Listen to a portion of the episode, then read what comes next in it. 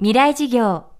この番組はオーケストレーティング・ア・ブライター・ワールド NEC がお送りします。未来授業木曜日。チャプター4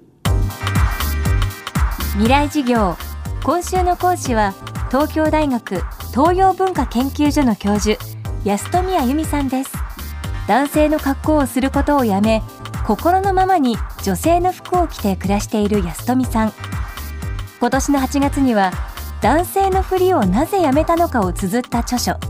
ありのままの私が発売されました。さまざまなメディアから女性層の東大教授として大きな注目を集めています。情報があふれる現代社会私たちは表面的な価値観に踊らされて本質的なことを見失ってはいないだろうか。安富さんはそう話します。未来事業4時間目。テーマは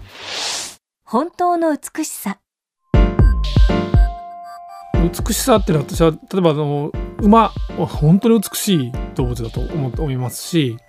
例えば猫とか犬とかも美しいんですね。でただし美しくない猫ちゃんとか犬もいてそれはどういう子かっていうと虐待されてる子です。そうそういう子たちってやっぱり本当に見てもかわいそうな感じがして美しさを感じられなくなっちゃってるんですけど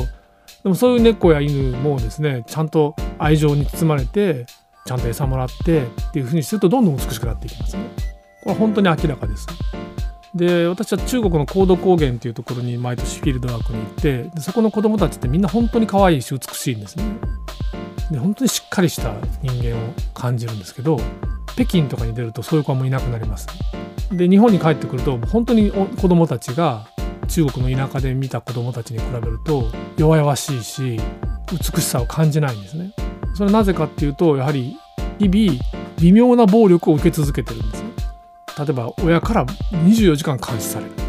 そんな状態で子供は、えーと、正常に育たないです人間には絶対自由が必要なのでその監視され続けてるっていうことによって傷ついていってるわけですねそれでいろんなものをこう例えばテレビを見るっていう行為によってもわけのわかんないものをこう情報過剰な情報を突っ込まれることによって混乱に陥る。そういうさまざまなことによっていわゆる経済発展の結果美しい子どもたちが減っていきました。で美しさを取り戻すっていうのは結局どういうことかっていうと愛情に包まれて必要なものを与えられるってことなんですね。そしてそれを通じて自分が成長しようと思う方向に成長していくことができる。そういう時に人間は馬や犬や猫のように美しくなるんですねでそういうことを抜きに表面的に化粧したり服を着ても決して美しくはならないです瞬間的に美しい姿を作り出すことができてかっこいい写真を撮ることができるかもしれないんですけれどそれは続かないですね。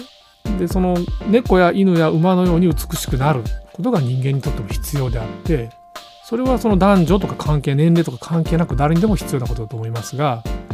そのために必要なことは自分自身を取り戻すっていうこと。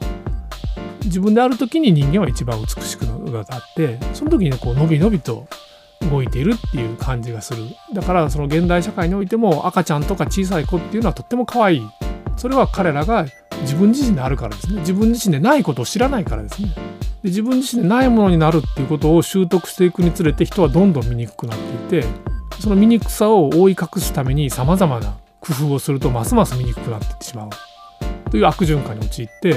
その結果その化粧品会社とかブランド屋さんから大量のものを購入させられるという搾取を受けるんですけどこの悪循環の果てには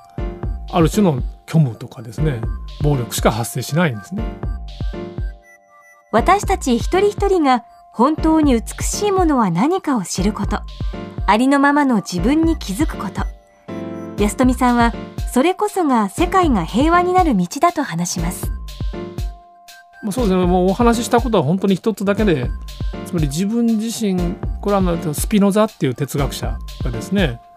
あの言ったことですけれども全宇宙は神だ。全宇宙がそのそのまま神が作動しているのだというふうに彼は考えていて人間はその全宇宙の神の作動の一部なんだと。だから人間は真理を知ることもちっぽけな人間が真理というものに関わることができるのは人間自身がその神という真理の作動の一部だからというふうに彼は考えたんですね。でエチカっていうその倫理っていう本の中で彼の主張した倫理というのは一人一人の人間の中にあるその神の一部であるところの本性、まあ、コナトスっていうんですけど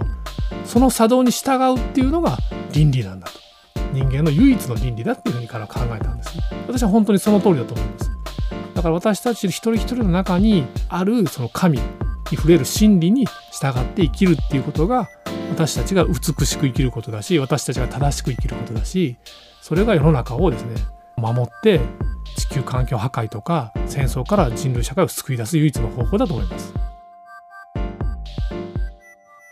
未来事業今週は東京大学東洋文化研究所の教授安富あゆみさんの講義をお届けしました。来週は宮城大学教授石川真一さんを講師にお迎えします。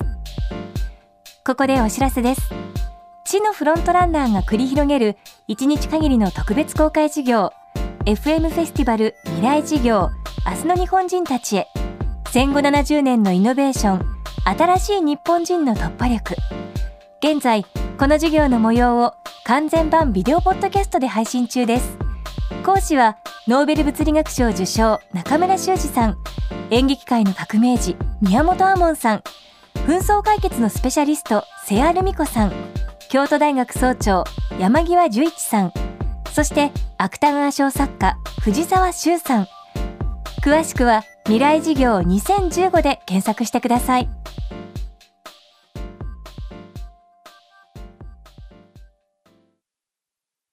未来事業この番組はオーケストレーティング・ア・ブライター・ワールド NEC がお送りしました。